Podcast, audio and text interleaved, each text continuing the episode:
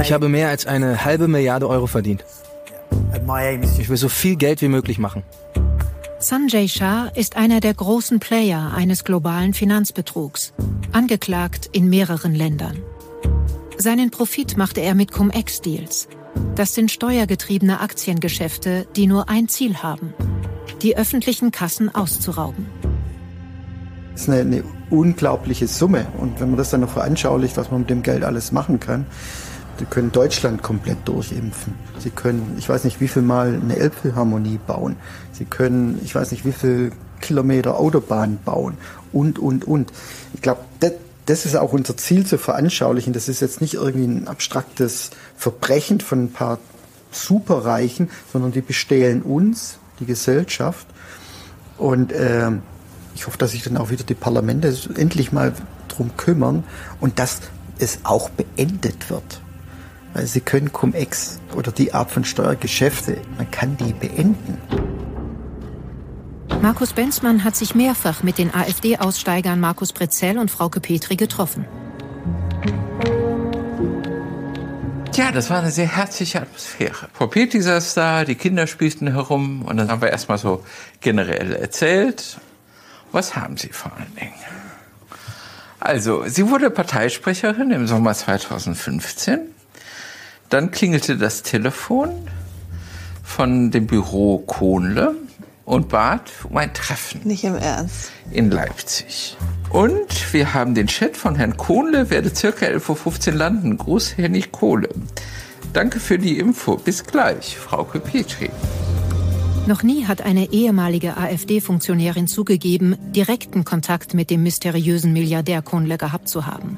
Das ist die Aussage, die die Journalistinnen für ihre Veröffentlichung brauchen. Das ist allein schon der Wahnsinn, sozusagen Kohle mit der Bundessprecherin der AfD und dann also wie Wochen nachdem sie gewählt wurde, ja. die, äh, der Kontakt. Ja, vor allem auf was für eine Art er da auch irgendwie wie so ein Master-Tycoon reinmarschiert. So, du bist jetzt Parteivorsitzende, ich komme jetzt in meinen Privatjet und will dich sofort treffen. Also das ist irgendwie auch so eine, so eine Geste, die so, so eine Grandiosität hat und so ein als wenn er jetzt irgendwie so, ne, so ein Schattenmann wäre.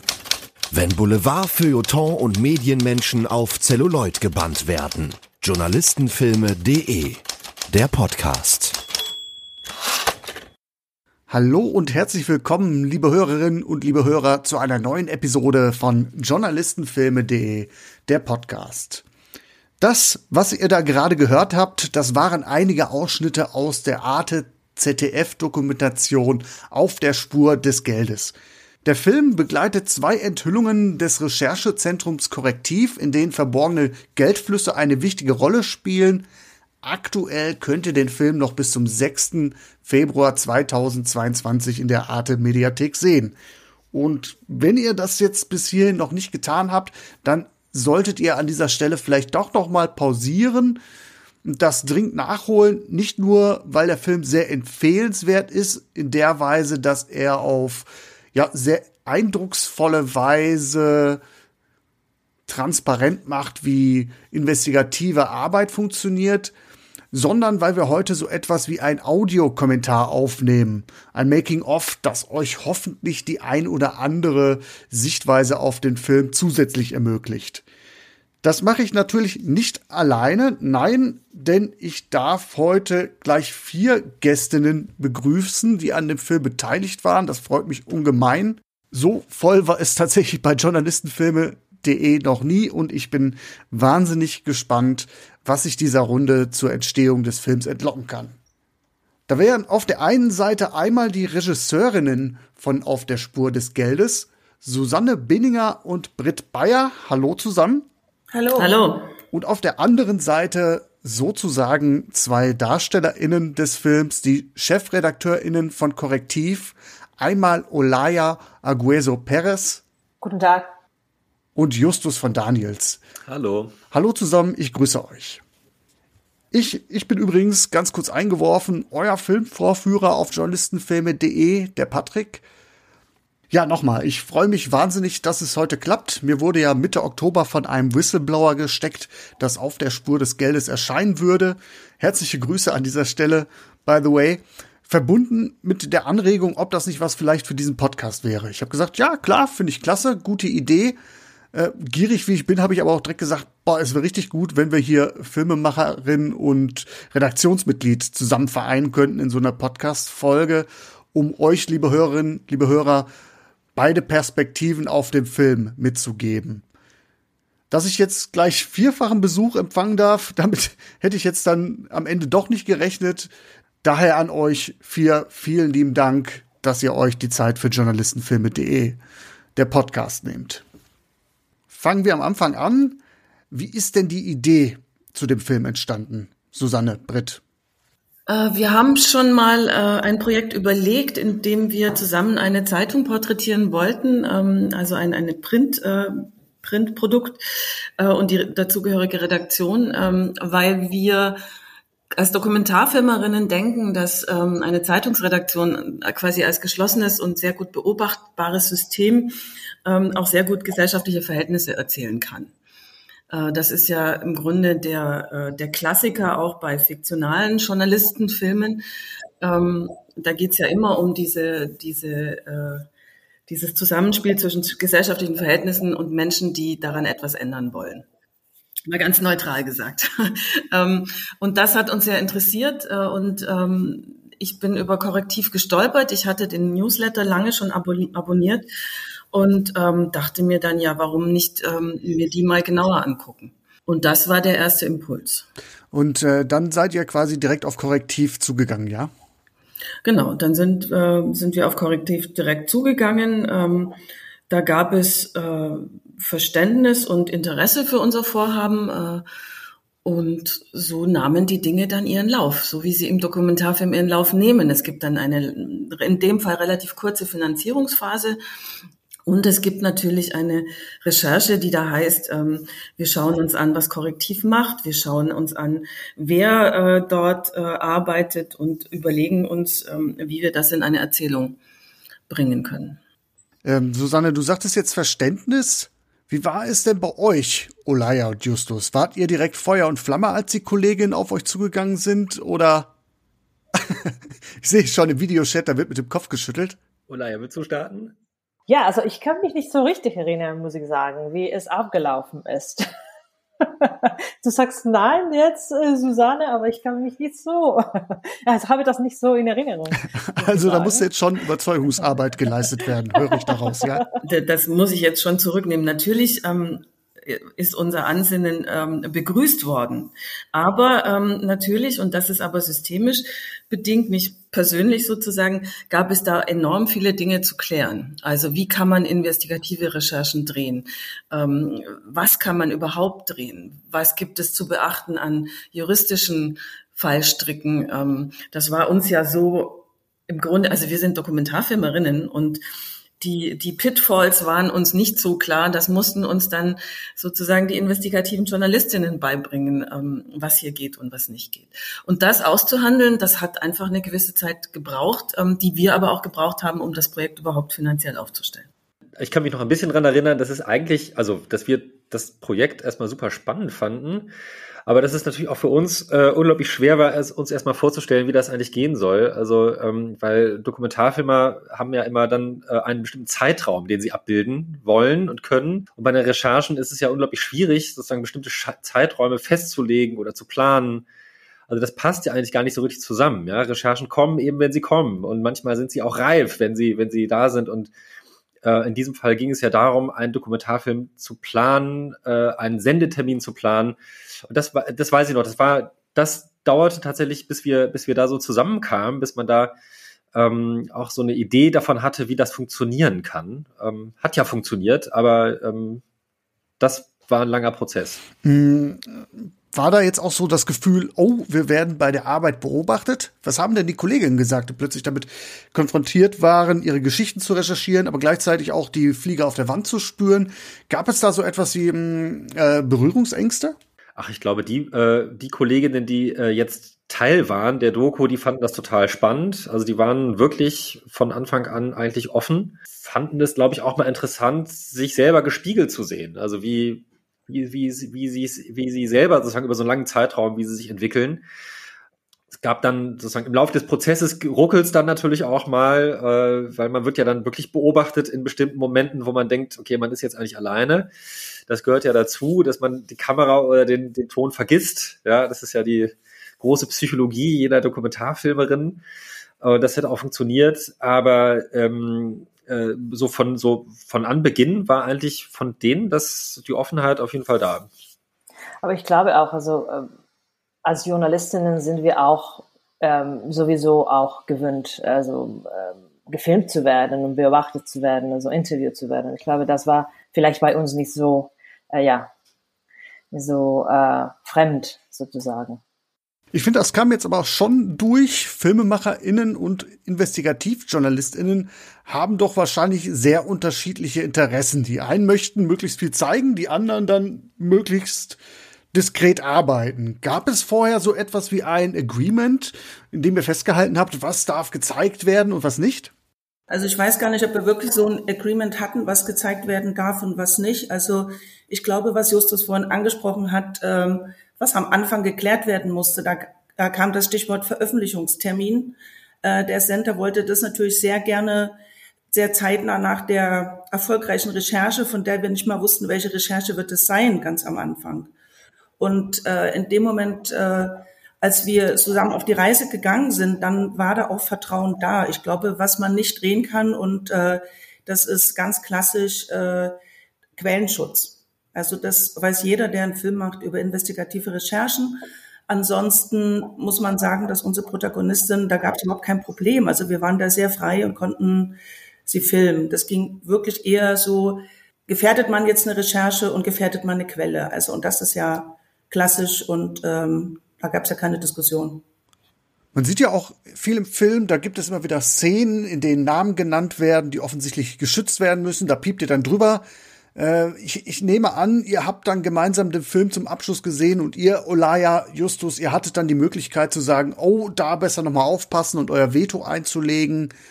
Oder äh, wart ihr als äh, Regisseurinnen dann schon so sensibilisiert mit dem Briefing, mit dem Briefing ja sozusagen, dass ihr das dann antizipieren konntet? Also mit Vetos, ähm, das also so ein Verhältnis hatten wir nicht. Wir hatten ein sehr partnerschaftliches und ein äh, Verhältnis sehr auf Augenhöhe und wir waren unbedingt darauf angewiesen, dass Justus uns und Olaya ähm, und auch die anderen uns, wie gesagt, auf die Fallstrecke aufmerksam machen. Also das wussten wir dann schon, ähm, wo wir aufpassen müssen, auch um unsere Produktionsfirma zu schützen vor ähm, gerichtlichen Nachstellungen und so weiter. Ähm, also es gab mehrere Sichtungen und natürlich mehrere Gespräche und ähm, das war uns aber auch ein Anliegen. Also das waren keine Forderungen, die da gegeneinander erhoben wurden, sondern wir haben ähm, die, die Endfassungen oder die Endfassung und die Fassungen davor gemeinsam gesichtet und gemeinsam besprochen natürlich. Wann habt ihr denn angefangen zu drehen? Das wurde mir nicht ganz so klar aus dem Film heraus.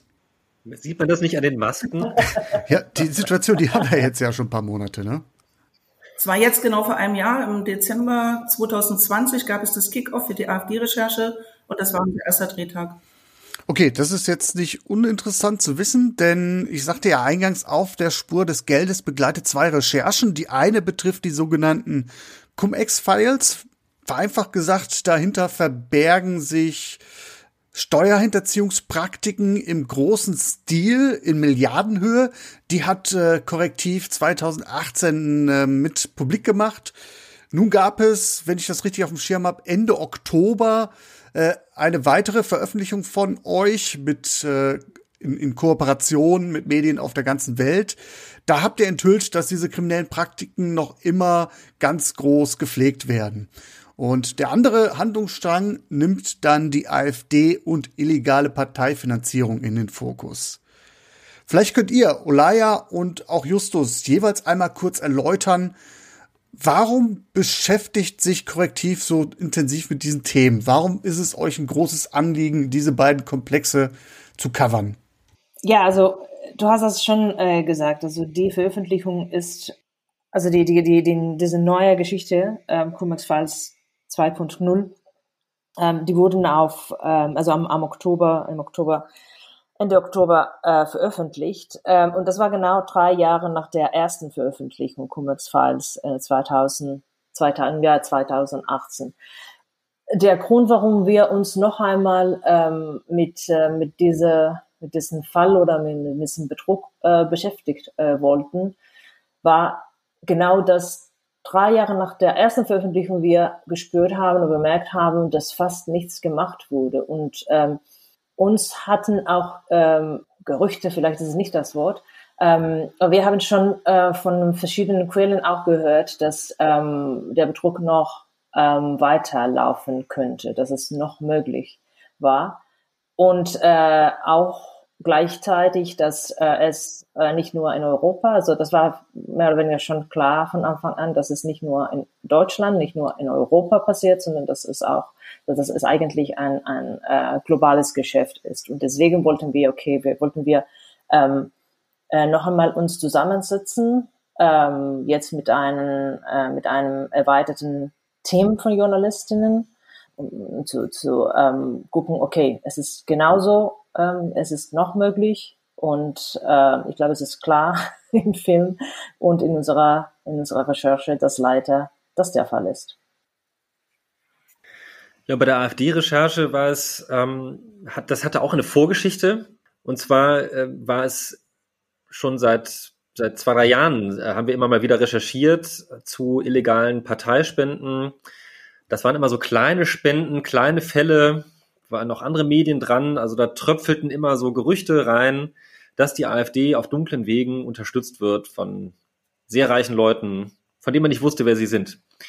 Und äh, für uns war das tatsächlich vor anderthalb Jahren äh, Anlass, um zu sagen, so, jetzt ähm, gründen wir mal oder bauen wir mal ein ganzes Rechercheteam auf, um nicht immer nur so dieses Stückwerk zusammenzusammeln, sondern mal das Gesamtbild auch wirklich herauszubekommen. Also um wie viel handelt es sich wirklich?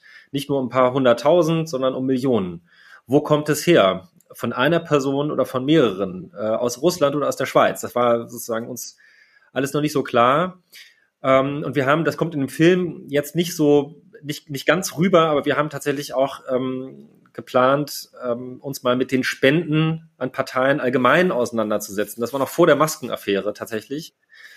Haben wir auch gesagt, okay, wir wollen mal wissen, auch von allen Parteien, wie läuft das eigentlich und wo sind die Schwachstellen im Parteienrecht? Weil das ist ja auch so ein bisschen so ein Anspruch von Korrektiv, systematische Missstände aufzuarbeiten und nicht nur diesen einen Skandal herauszustellen. Und wir haben also in dieser Zeit eigentlich ganz auf ganz vielen Gleisen gearbeitet, ähm, mit Lokaljournalistinnen und Journalisten und aber eben auch im Speziellen ähm, diese AfD-Recherche aufzuklären versuchen. Und äh, das war eigentlich das Ziel vor anderthalb Jahren, von dem wir nicht wussten, äh, wie es ausgeht. Also kriegt man da überhaupt, irgendwas raus? Wir hatten Gerüchte gehört, äh, hatten auch Kontakt in die AfD hinein, die auch uns schon klar machten, ähm, das ist ein großes Netzwerk äh, und vielleicht auch sogar ein einheitliches Netzwerk dahinter. Und ähm, ja, da haben wir dann speziell gesagt vor anderthalb Jahren, okay, mit einem großen Team gehen wir da rein und das ähm, eignete sich zeitlich, aber auch thematisch natürlich für die Recherche dann, also für den Film. Beide Fälle passen ja jetzt insofern ganz gut zusammen, weil es in den beiden um dunkle Geldströme geht, die es aufzuklären gilt. Also der, der journalistische Leitsatz Follow the Money, den man aus dem berühmten Spielfilm Die Unbestechlichen kennt, der wird jetzt zwar nicht ausgesprochen, aber ähm, ja, der, der schwebt doch über dieser Dokumentation. War es denn von Anfang an klar, dass dieser Film diese beiden Stories beleuchten würde? Nein. Entschiedenes Nein. Also ähm, unser Ansatz war ja immer, dass wir eine oder zwei Recherchen von Korrektiv begleiten über einen bestimmten Zeitraum, idealerweise eben bis äh, zum Scoop. Und ähm, wir haben begonnen äh, mit der Recherche zur illegalen Parteienfinanzierung äh, der AfD und äh, Cum-Ex 2.0 kam dann im Laufe der Dreharbeiten dazu. Ich halte deshalb darauf rum, sorry, dass ich da jetzt äh, äh reingrätsche. Anfang des Jahres hatte ich mit Jonathan Sachse einen lieben Kollegen von euch, Justus und Ulaya, äh, den Leiter von Korrektiv lokal zu Gast äh, in einer Podcast-Episode. In der Folge haben wir äh, anhand des Journalistenfilms Spotlight, absoluter Klassiker, das Wesen der investigativen Recherche nachvollzogen. Spannendes Teil, wer sich dafür interessiert, da kommen echt ein paar schöne Gedanken bei rum. Vielen Dank nochmal an Jonathan, dass er damals äh, bei der Nummer mitgemacht hat.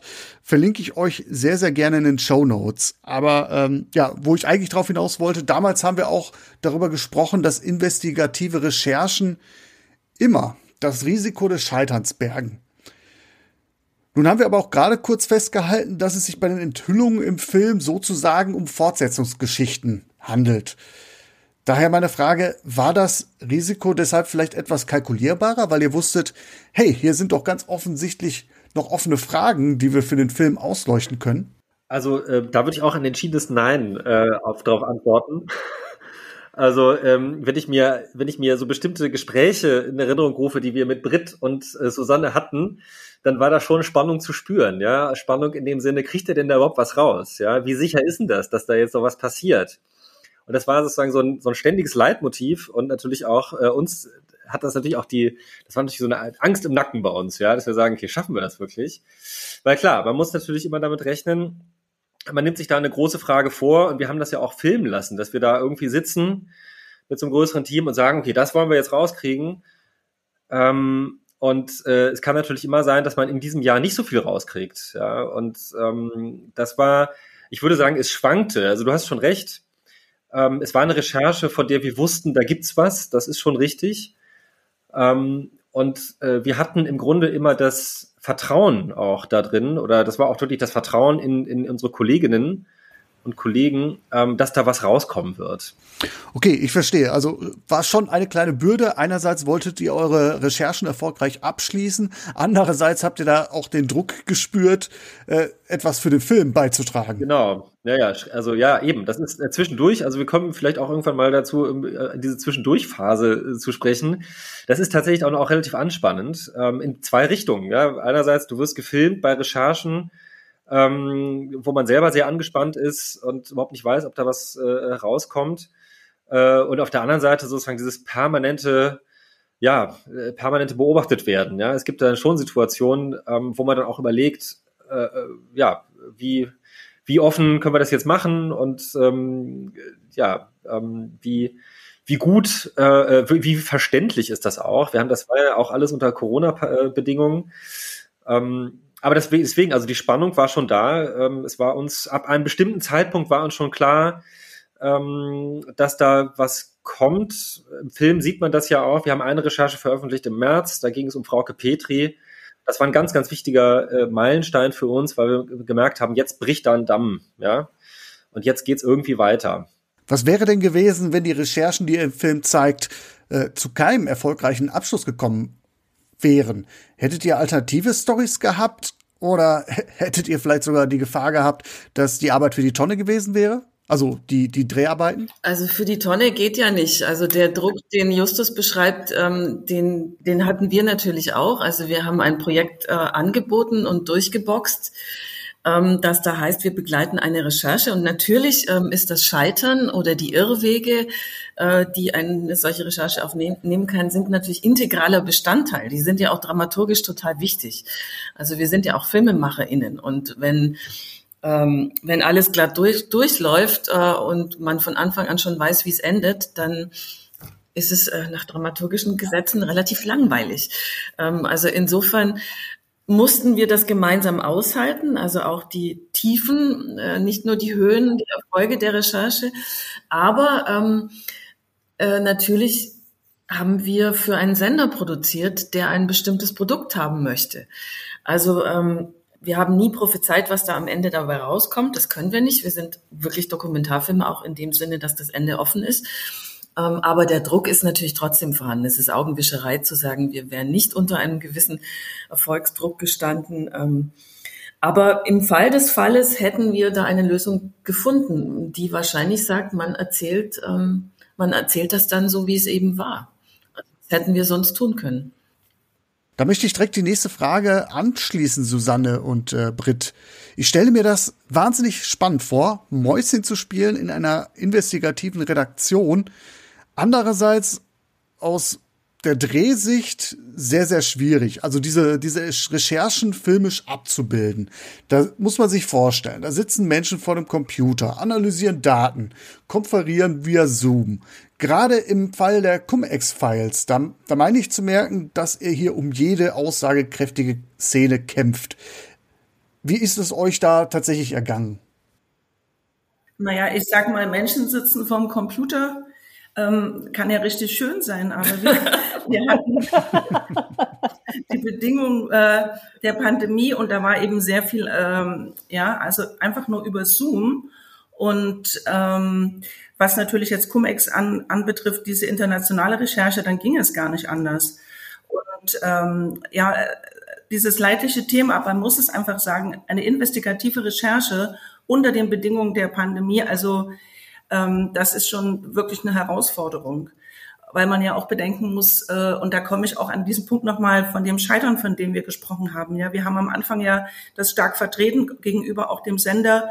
Ähm, es ist ein offener Ausgang und wenn, dann ist es Scheitern, das gehört dazu. Aber dann sind wir eben diesen Weg gegangen mit den Protagonistinnen und dann kommt man in Sackgassen. Also äh, ganz normal, wo sich bestimmte Recherchen ähm, äh, nicht, nicht ausgehen. Und dann gibt es aber eben Situationen, äh, die plötzlich, äh, naja, nicht mehr, also die verschwinden, ja. Also wir wollten drehen auf dem AfD-Parteitag. Da wollte unser Protagonist, der Markus Benzmann, sich mal umhören, ins Gespräch kommen, sich anbieten für Gespräche. Das fiel ja alles aus.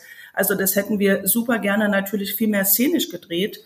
Ähm, und so ist es äh, eine Mischung. Und äh, es gibt ja diese schöne Szene, wo die Gabriele Keller ähm, Niedersachsen unterwegs ist und am Bahnhof auch Corona-Bedingungen auf einer, einer Bank in AfDler trifft. Also ja, das hätten wir super gerne viel öfter gemacht, aber so ist eben die Situation. Und wir haben dann irgendwie gedacht, ja, diese Zooms haben eben auch was. Das war dann eben auch der Zeitgeist. ja, stimmt irgendwie. ja, aber der äh, gerade der Cum-Ex-Skandal, der zeichnet sich doch durch eine sehr, sehr große Komplexität aus. Olaya, wie schwer ist es denn eigentlich, ein solches Thema journalistisch erst zu fassen und dann noch für ein Publikum aufzubereiten. Genau, also Sie können, also Susanne und Britt können das besser erzählen, glaube ich. Also wie schwierig ist das zu kommunizieren und äh, ja dramat dramaturgisch auch zu äh, ja darzustellen. Ne? Ähm, aber ja, so genau. Also für uns war es, es, es oder für mich war es eine Obsession, muss ich sagen, ähm, Menschen zu erklären, warum diese so also diese, diese, diese komplizierte ähm, Betrug, Steuerbetrug, also so ähm, äh, ja Dividenden, äh, ja so super kompliziert, super komplex. Ähm, ihnen zu erklären, okay, also warum es euch betrifft. Also es ist nicht nur, dass es euer Geld ist, weil das ist, das, das sagen wir immer wir, wenn wir über Steuerbetrug äh, erzählen oder, oder äh, berichten. Aber deswegen war es zum Beispiel für uns so, so, so wichtig, ähm, diese Visualisierungen zu äh, machen, die, die, die wir veröffentlicht haben, wo man sehr grafisch sehen kann, ähm, also was könnte man mit diesem Geld gemacht haben. Ähm, so dass man versteht, okay, also die Dimension, also weil wir sprechen über 150 Milliarden Euro, also ich, also ich kann das mich nicht vorstellen, also was, also wie viel Geld das ist eigentlich. Völlig absurd ist das, ja. Genau, und also wie, wie, wie, wie macht das ähm, verständlich für die Menschen? Ja, also nur, dass sie, also ich glaube, also für mich, also das, das war den, den Weg, die, den, den wir ähm, ähm, gewählt haben, dass sie sehen, was könnte man mit diesem Geld gemacht, äh, mit diesem, mit diesem Geld äh, ähm, gemacht haben und auch, also wer ist, wer hat nicht genug dagegen gemacht? Das war auch der der andere Punkt. Ja, das ist eigentlich ein ganz schönes Stichwort, weil in dem Film kommt ja ein Insider zu Wort, der von den Cum-Ex-Lehrgeschäften enorm profitiert hat, der momentan in seinem mhm. goldenen Käfig in Dubai sitzt, ihm sind die Hände gebunden, der aber auch sehr freimütig einräumt, dass er so bald wie möglich in das Geschäft wieder einsteigen möchte. Der Mann ist sich äh, überhaupt keiner Schuld bewusst, sucht die Verantwortung bei den Behörden, in deren Verantwortung es ja liegt, diese, diese Schlupflöcher zu schließen, tut es aber, sie tun es aber nicht. Hm, Olaya, daher mal eine persönliche ja, Frage. Ja. Was überwiegt denn? Die Freude darüber, dass so jemand redet? Oder eher das Gefühl, dass du und dein Team gegen Windmühlen kämpft? Also glücklicherweise ist nicht meine Rolle, diese Leute zu beurteilen, ähm, nur, na, nur zu zeigen, was, was äh, solche Menschen machen.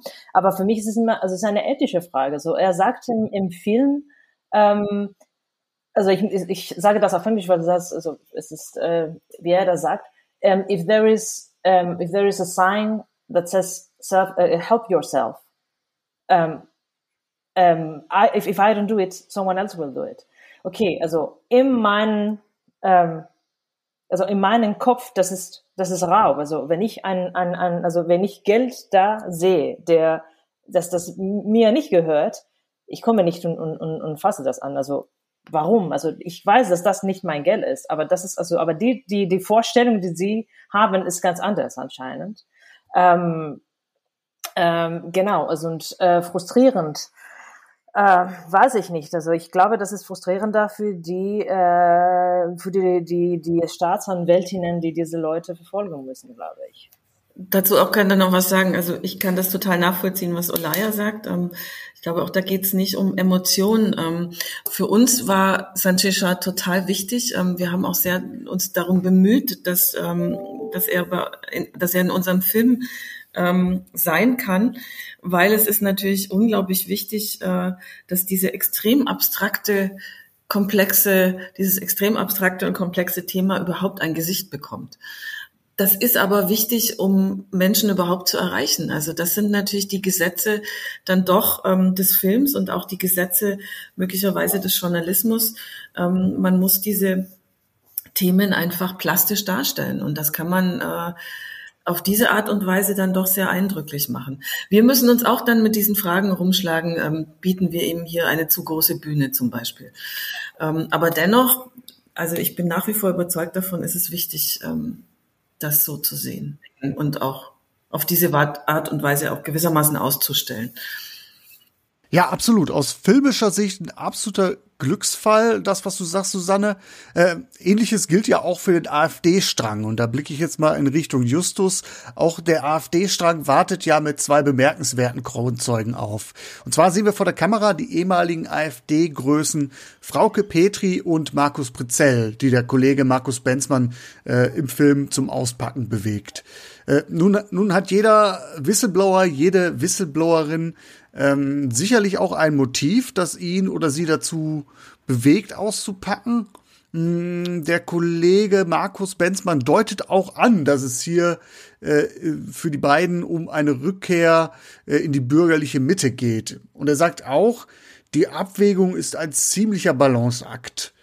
Das war so ein Punkt, wo ich gedacht habe, oh, da, da würde ich eigentlich noch mehr Innenleben aus der Redaktion sehen.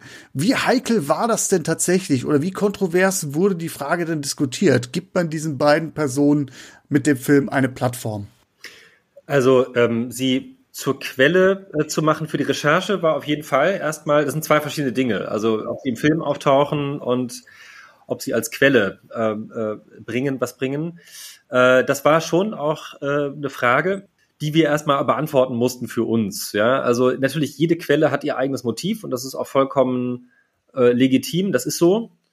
Oft heißt es immer, oft äh, handeln Whistleblower oder äh, Quellen auch gerne mal aus rachsüchtigen Motiven, weil sie sich irgendwie ähm, äh, wehren wollen gegen einen Zustand, den sie auch als ungerecht empfunden haben oder wo sie irgendwie Leidtragende waren. Und das ist deren Motiv und das ist auch in Ordnung. Solange aber tatsächlich etwas herauskommt, was für die Öffentlichkeit relevant ist, was wir dann auch erzählen können, in dem Moment wird diese Quelle ähm, journalistisch wirklich wertvoll. Ja, also es geht jetzt nicht darum, dass sozusagen eine Quelle etwas uns erzählt, wir die Quelle öffnen oder sich die Quelle bei uns entlasten kann, sondern die Quelle erzählt uns etwas übers Ganze. Und das war hier der Fall. Und ähm, das hat sehr, sehr lang gedauert. Also ich glaube, dass, äh, ich glaube, dass äh, äh unser Kollege ähm, seit zwei, drei Jahren schon an denen dran ist, schon sehr lange im Gespräch ist. Und es war immer klar, das sind zwei Leute ganz oben, die gefallen sind und die was wissen. Das ist nun mal so. Und ähm, wir hätten sozusagen mit allen anderen, die auch gefallen sind, auch gerne gesprochen. Also es gab ja nur noch schon auch andere Parteichefs, die ausgeschieden sind, wie den, den Lucke von, vom Anfang. Der hat aber nicht mit uns geredet. Und die haben sich aber so Stück für Stück geöffnet. Ja, und wenn es deren Weg ist oder deren Ziel ist, irgendwie wieder eine Art von Normalität in ihrem Leben zurückzugewinnen und nicht immer nur erkennbar zu sein als, äh, ach, das sind doch die alten AfD-Typen, ähm, dann mag das deren Motiv sein. Ich glaube, wir haben es auf eine Art und Weise dargestellt, wo wir klar gemacht haben, ähm, wie wichtig deren Informationen waren, aber auch gleichzeitig in unseren äh, Texten auch beschrieben haben, wo deren Rolle ist. Ja? Also wir haben deren Rolle auch nicht runtergespielt, sondern wir haben einen Text äh, veröffentlicht, wo wir ähm, äh, den Prezell, den ehemaligen NRW-Chef der AfD, auch beschrieben haben als jemand, der auch Profiteur dieses Spendenkarussells da war. Ähm, und das ist ein ganz wichtiger Punkt. Ja, also insofern, das war sozusagen erstmal der, der Fall, da haben wir uns auseinandergesetzt, aber dann eine klare Antwort gefunden.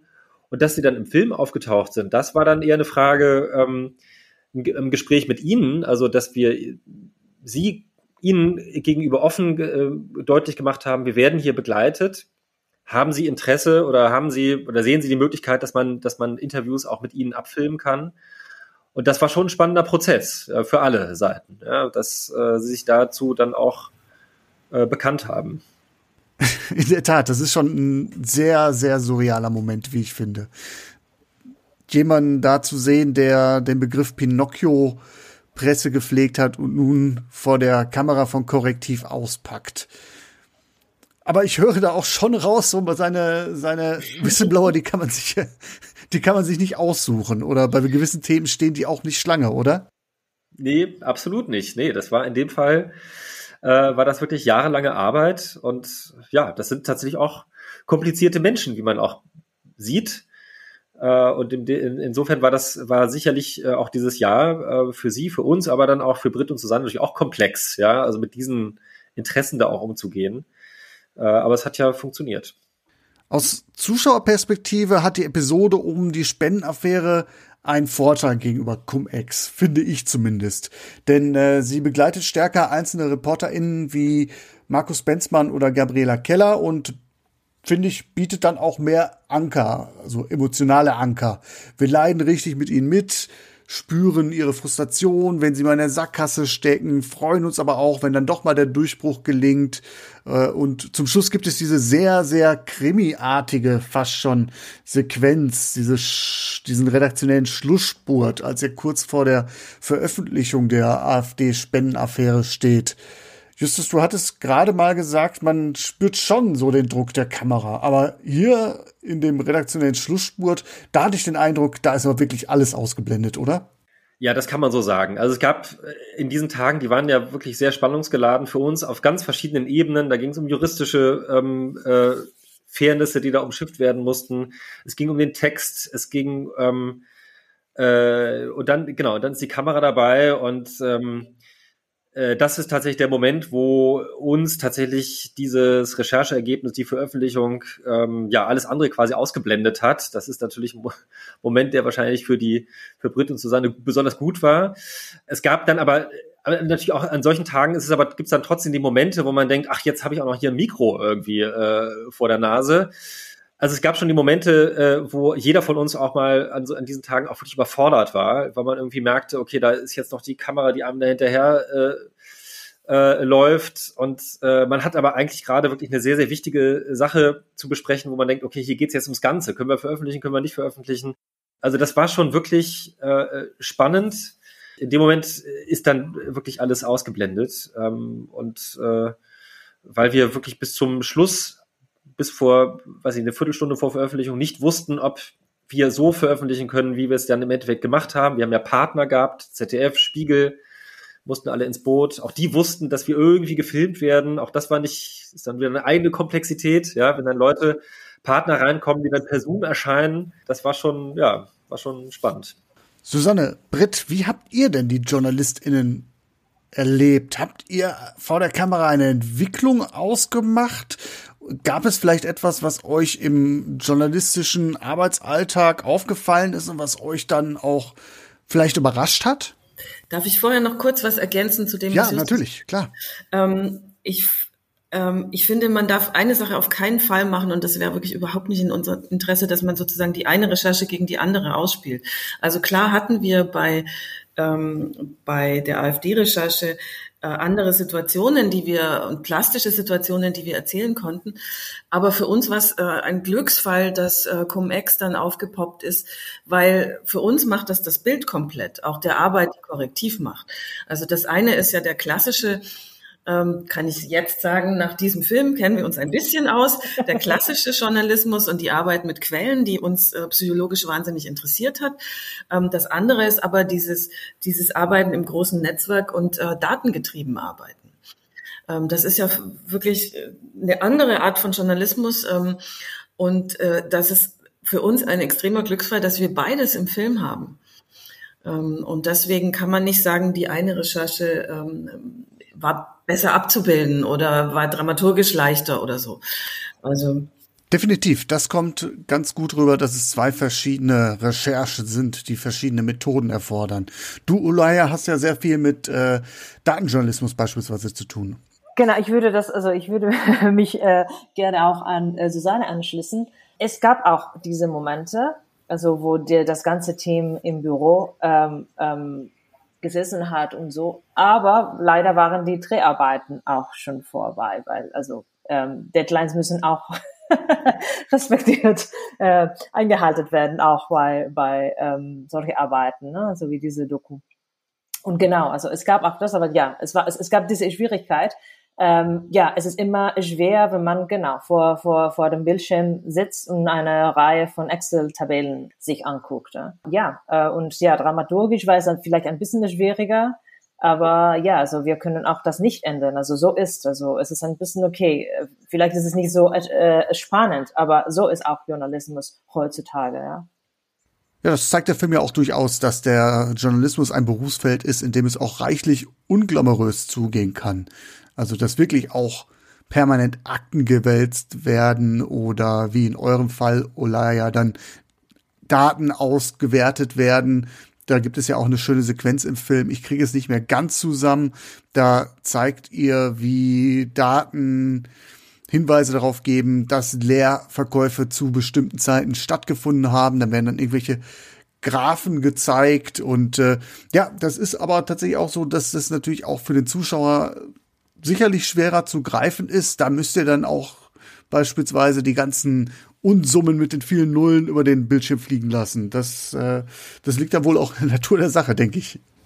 Ja, genau. Deswegen haben wir auch diese Erklärung haben wir ja nicht äh, ähm, in oder nur teilweise in, in Film, weil es ist also dann verliert man die, die Zuschauer und die Zuschauerinnen. Ähm, aber also Grund also Grundsache ist, dass sie verstehen, also es ist ein, ein Steuerbetrug, es macht weiter, was äh, wurde ähm, dagegen äh, gemacht oder überhaupt nicht. Ne?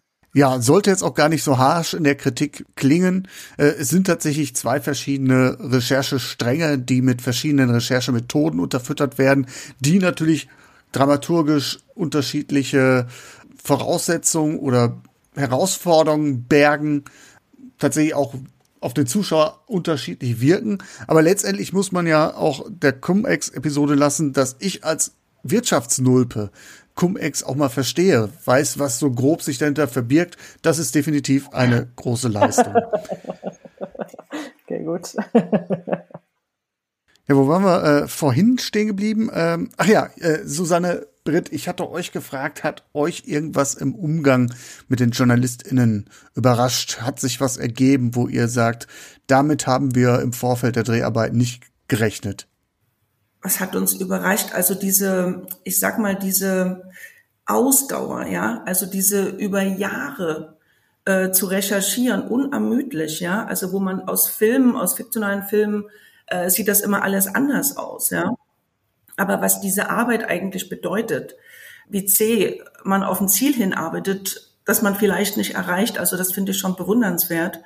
Und äh, wenn man es dann schafft, also dieser Impact, es ist so irrsinnig wichtig für uns in unserer Gesellschaft. Also uns war das schon klar, aber das nochmal so zu erleben und da mitgehen zu dürfen, also das äh, war dieser ganze Film unbedingt für uns wert. Hm. Ja, also kann ich 100 Prozent unterstreichen. Also überrascht hat uns das, glaube ich, nicht, aber extrem fasziniert. Also die Leidenschaft und die, die, die Kraft, die da dahinter steckt, ähm, das ist für Doc-Filmer natürlich ähm, gutes Futter. Menschen mit Leidenschaft, die leidenschaftlich ihre Arbeit machen und diese Arbeit ist auch noch relevant. Das ist eine Geschichte, die man sehr gut erzählen kann und auch die wir erzählen wollen. Ulaya, Justus, was nehmt ihr denn aus der Arbeit an dem Film mit? Justus, du hattest gerade auch mal formuliert, dass äh, der Film ja auch eine Möglichkeit war, eure Arbeit zu reflektieren. Was ist da hängen geblieben? Also ich fand, ich fand tatsächlich äh, immer interessant die Reaktion von Britt und Susanne auf unsere Arbeit. Ja, also wenn die irgendwie immer wieder nachfragten nach bestimmten Rechercheergebnissen oder Rechercheständen und dann merkte man, okay, ja, ähm, ist es auch mal interessant, das mal selber nochmal zu durchdenken und zu erklären, was man da eigentlich macht. Das macht man ja nicht so oft. Also bei Kolleginnen muss man jetzt nicht erklären, was man macht und und in der Regel ist es beim Journalismus ja auch so, dass äh, die Menschen sozusagen das Ergebnis mitbekommen und dass man nicht jetzt große Making-of-Artikel äh, schreibt. Das gibt's auch mal, aber es ist nicht, nicht der Regelfall. Und dann auch wirklich mal zu erklären, äh, wo man ist, was man erwar selber erwartet, gerade wenn was hängt. Also es gab so eine, gab so eine Zeit tatsächlich, da, da wussten wir wirklich überhaupt nicht, ob wir noch, ob wir überhaupt noch reisen können, ob wir was rausbekommen. Äh, man kann mit Quellen nicht immer per Telefon nur reden. Da, da wusste, wussten wir wirklich nicht, ob es weitergeht und diesen Weg sozusagen aus diesem Tal heraus zu suchen. Das war für uns eine Suchbewegung, aber eine Suchbewegung, die ich vor allen Dingen im Gespräch immer wieder erklären durfte, musste, weiß ich nicht. Ähm, und äh, insofern, das war schon, das war eigentlich so das Interessante. Also jetzt nicht den Film im Nachhinein anzugucken, das war, das war für uns, ähm, wir wussten ja einigermaßen, was kommt. Da konnte man nur sehen, wie schön das dramaturgisch und ästhetisch dann nochmal äh, aussah. Aber aber dieser, diese Momente dazwischen, das war eigentlich das, was ich äh, äh, spannend fand. Und äh, ja, das war wie so eine, ja, wie so eine Spiegelung ähm, durch die beiden, wo ich, glaube ich, ähm, einiges erfahren habe, wie man Dinge auch nach außen dann manchmal auch erklären muss, ja, weil das so kryptisch wirkt. Oder ihr habt immer gesagt, wir sprechen in so einer Geheimsprache. Ja. ähm, die versteht man gar nicht. Also wir saßen immer zu fünft und und natürlich ähm, redet man über Personen oder über bestimmte Ereignisse, indem man nur ein Stichwort reinwirft, weil man dann nicht mal alles gegenseitig sich erklärt. Und das ist dann auch so eine, ja, ist tatsächlich so. Es ist eine Geheimsprache und aus der man herausfinden muss. Und das ist tatsächlich auch die große Aufgabe. Oh, Entschuldigung, das bin ich. Ähm, das ist tatsächlich dann auch die große Aufgabe, ja auch gegenüber dem Publikum, was Olaya sagte. Also wie kann man eine komplexe Geschichte gut und leicht erklären?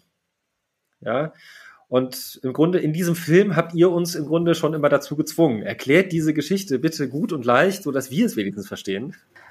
Ja, genau. So bei uns, also bei, bei Cumex Phase war das besonders schwer. So wie viele ähm, Gespräche wir gehabt haben, okay, wie machen wir das so, dass Leute nicht nur Bahnhof verstehen, so dass sie eigentlich verstehen, worum es geht. Und also ähm, ab und zu muss ich jetzt zugeben, also sie haben, also Brit und Susanne haben mir ähm, leid äh, getan, weil ich habe gedacht, okay, oh Mensch, also Sie müssen das jetzt erklären. Nein, also wir haben euch äh, da ganz schön gezwiebelt, würde ich sagen. Immer wieder musstet ihr uns erklären, wo ihr steht und immer wieder, was ist denn bitte schön jetzt Cum-Ex? Wir haben es immer noch nicht verstanden.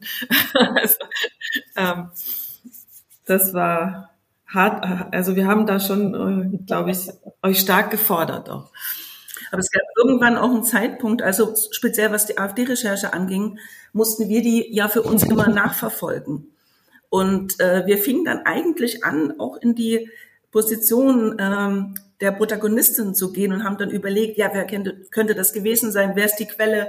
Wer hat da wem was verraten? Also das war schon auch ein bisschen aberwitzig, ja. Also einfach, um den ganzen Verlauf der Recherche folgen zu können. Wie war das denn äh, organisatorisch, Britt, Susanne?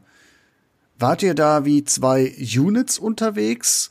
Hat die eine Regisseurin quasi den Cum-Ex-Skandal begleitet und äh, die andere dann den Spendenskandal? Oder äh, wart ihr da federführend für beide äh, Geschichten unterwegs? Also federführend waren wir immer beide. Wir haben uns nur halt ähm, dann äh, auch aufgeteilt. Also wir haben nicht zusammen gedreht zum Beispiel, sondern ähm, äh, dieser Film war für uns also er wäre nicht ohne äh, zwei Regiemenschen zu bewältigen gewesen. Der war so immens aufwendig.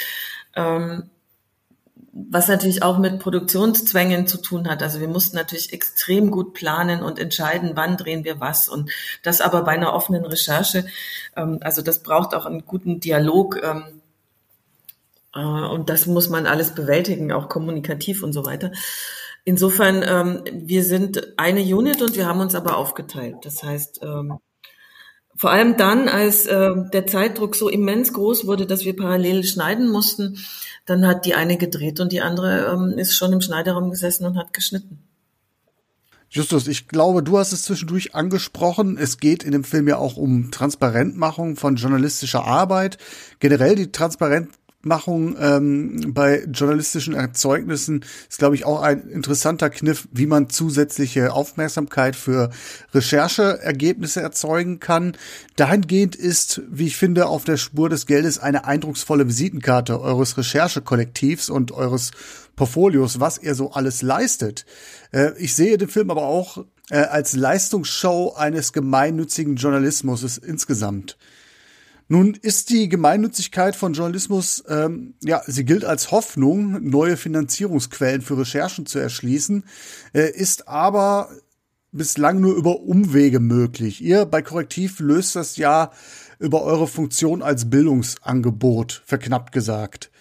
Äh, nun signalisiert der Koalitionsvertrag der Ampel ja, dass die Regierung künftig Rechtssicherheit für gemeinnützigen Journalismus schaffen will. Wenn ich mir jetzt den Veröffentlichungszeitpunkt des Films angucke, stelle ich mir die Frage, war auf der Spur des Geldes vielleicht auch ein Lobbyfilm? Auf keinen Fall. Aber äh, man muss wirklich sagen, das ist ja, Nein. da kommen jetzt einige Dinge gerade zusammen. Ähm, aber das können wir, glaube ich, sagen, dass, auf, äh, dass das auf keinen Fall ein Lobbyfilm war, weil erstens ähm, war das eine Idee von äh, Britt und Susanne, die auf uns zukam.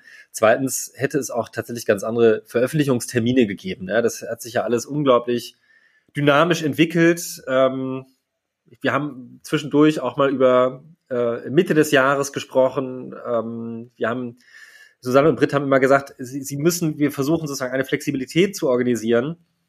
Wann ist die Recherche reif? Wann ist, ne? Also irgendwann kam dann der Punkt, wo man sagt, okay, es, es wird Cum-Ex sein. Ähm, das ist nun mal im Oktober, aber es hätte theoretisch auch, oder die, die Drohung stand immer im Raum, dass man im August fertig ist mit irgendeiner Sache und dann muss man irgendwie rausgehen. Also das, das ist äh, quasi die Hauptsache gewesen. Ähm, aber du hast recht, also jetzt im Koalitionsvertrag steht drin, dass es den gemeinnützigen Journalismus in Zukunft äh, bundesweit, dass der geregelt werden soll. Ähm, das eine hat mit dem anderen aber tatsächlich nichts zu tun. Okay, dann äh, grätsche ich hier an dieser Stelle nochmal ganz kurz dazwischen, formuliere es weniger weniger aktivistisch, weniger anrüchig. Ich finde schon, dass der Film ein ziemlich starkes Plädoyer für eine zusätzliche neue Säule im deutschen Journalismus ist. Wenn du eingangs sagst, Susanne im Interview, du bist über Korrektiv gestolpert, dann wird das doch sicherlich auch eine Rolle gespielt haben, dass Korrektiv jetzt kein althergebrachtes Verlagsmedium ist, sondern ein gemeinnütziges Projekt, oder? Also äh, primär erstmal nicht. Also primär ging es um die Inhalte, ähm, die, die wir interessant fanden. Ähm, dann ist das immer eine Frage von Zugang. Vielleicht ist der Zugang äh, bei Korrektiv tatsächlich einfacher gewesen als bei großen Medienhäusern, die sich noch ähm, anders abschotten. Das ist jetzt eine These, die ich nicht beweisen kann, aber ich weiß, wie lange ähm, das Team um Marc Bauder ähm, am Rechercheverbund mit der Süddeutschen, also wie lange da der Vorlauf war. Also insofern stimmt diese These vielleicht. Äh, ansonsten, ich persönlich ähm, finde es tatsächlich wichtig und richtig, dass es andere Finanzierungsquellen für Journalismus gibt. Das hat aber jetzt in der Tat nichts mit dem Film zu tun. Also das sind tatsächlich zwei getrennte Dinge. Okay, dann würde ich jetzt eine allerletzte Frage in den Raum werfen. Und zwar wart ihr, Susanne und Justus, vor gut vier Wochen, kurz vor der TV-Ausstrahlung von Auf der Spur des Geldes, bei den Kollegen von Radio 1 beziehungsweise beim Medienmagazin zu Gast. Da wurdet ihr nach möglichen Fortsetzungen gefragt. Eure Antwort fiel da noch offen aus. Ich ähm, mache jetzt hier einfach mal die Chronistenpflicht. Hat sich seitdem etwas getan? Gab es weitere Annäherungen? Aber das war eine Frage an Susanne. Also, okay, damit ist sie ja schon erledigt. Nein, also äh, das, da sind wir ja noch gar nicht. Noch sind wir dabei, jetzt ähm, diesen Film äh, sozusagen auszuwerten und äh, insofern auch zu Ende zu bringen. Wir haben noch äh, Kinovorstellungen vor uns, die wir gemeinsam begleiten werden. Ähm, und dann sehen wir weiter. Dann würde ich sagen, bleiben wir einfach mal gespannt, was sich da noch tut. Ich wünsche euch jedenfalls sehr viel Freude bei der weiteren Promotion des Films, viel Erfolg auch. Viel Spaß bei den Kinovorstellungen in der Hoffnung, dass sie, dass sie auch in diesen Tagen stattfinden können. Wäre auf jeden Fall schade drum. Vielen Dank, Susanne Binninger und Britt Bayer, RegisseurInnen von Auf der Spur des Geldes und an die ChefredakteurInnen von Korrektiv, Olaya Agueso Perez und Justus von Daniels. Danke für die spannenden Einsichten, die ihr uns mitgebracht habt und natürlich für die Zeit, die ihr euch hier an diesem Montagmorgen genommen habt für journalistenfilme.de. Gerne. Danke. Ja, danke. Danke sehr. Ciao. Ja, und äh, wenn ihr, liebe Hörerinnen, liebe Hörer, jetzt bis hierhin wirklich am Ball geblieben seid, ohne den Film auf der Spur des Geldes zu kennen, dann sage ich jetzt ab, husch in die Arte Mediathek. Dort ist der Film, die Dokumentation nämlich noch bis zum 6. Februar abrufbar. Ich denke, bis dahin gibt's dann auch eine neue Episode von Journalistenfilme.de, der Podcast. Was heißt, ich denke, ich bin mir ziemlich sicher. Diese Folge ist auf jeden Fall die letzte in 2021. Ich verabschiede mich hiermit in die wohlverdiente Weihnachts- und Jahreswechselpause. Keine Bange, die werde ich nicht nur nutzen, um die Füße hochzulegen, sondern auch für die Planung der einen oder anderen Folge. Ich kann auch sagen, ein, zwei Folgen habe ich auch schon im Kasten. Also äh, ihr könnt davon ausgehen, Anfang des Jahres, so Mitte, Ende Januar, da habt ihr sicherlich neues, frisches Hörfutter in euren Podcatchern. Abschließend möchte ich mich dann bei euch bedanken für eure Treue in diesem Jahr. Ihr habt das Format nicht nur sehr eifrig gehört, sondern auch gepusht mit Weiterempfehlungen, mit Filmtipps. Also ich kriege immer wieder Filmtipps für äh, mögliche Episoden. Da ist sehr viel Spannendes dabei. Also das auf jeden Fall nicht abreißen lassen. Auch nicht das wertvolle Feedback, mit dem ihr das Format auch äh, aufs nächste Level hieft, indem ihr mir sagt, was Sache ist, was gut ist, was nicht gut ist. Wer mir jetzt wirklich noch zum Jahresende eine besondere Freude zum Fest machen will, dann könnt ihr das natürlich, würde ich mich sehr freuen, Abos und Bewertungen beispielsweise auf iTunes, äh, die helfen mir und Journalistenfilme.de, der Podcast vor allem, sichtbarer zu werden. Das ist, glaube ich, eine ganz gute Nummer. Wenn ihr ein paar warme Worte für dieses Format übrig habt, dann würde ich mich da sehr, sehr freuen. In diesem Sinne, habt entspannte Feiertage. Tschüss. Besucht journalistenfilme.de auch auf Facebook und auf Twitter.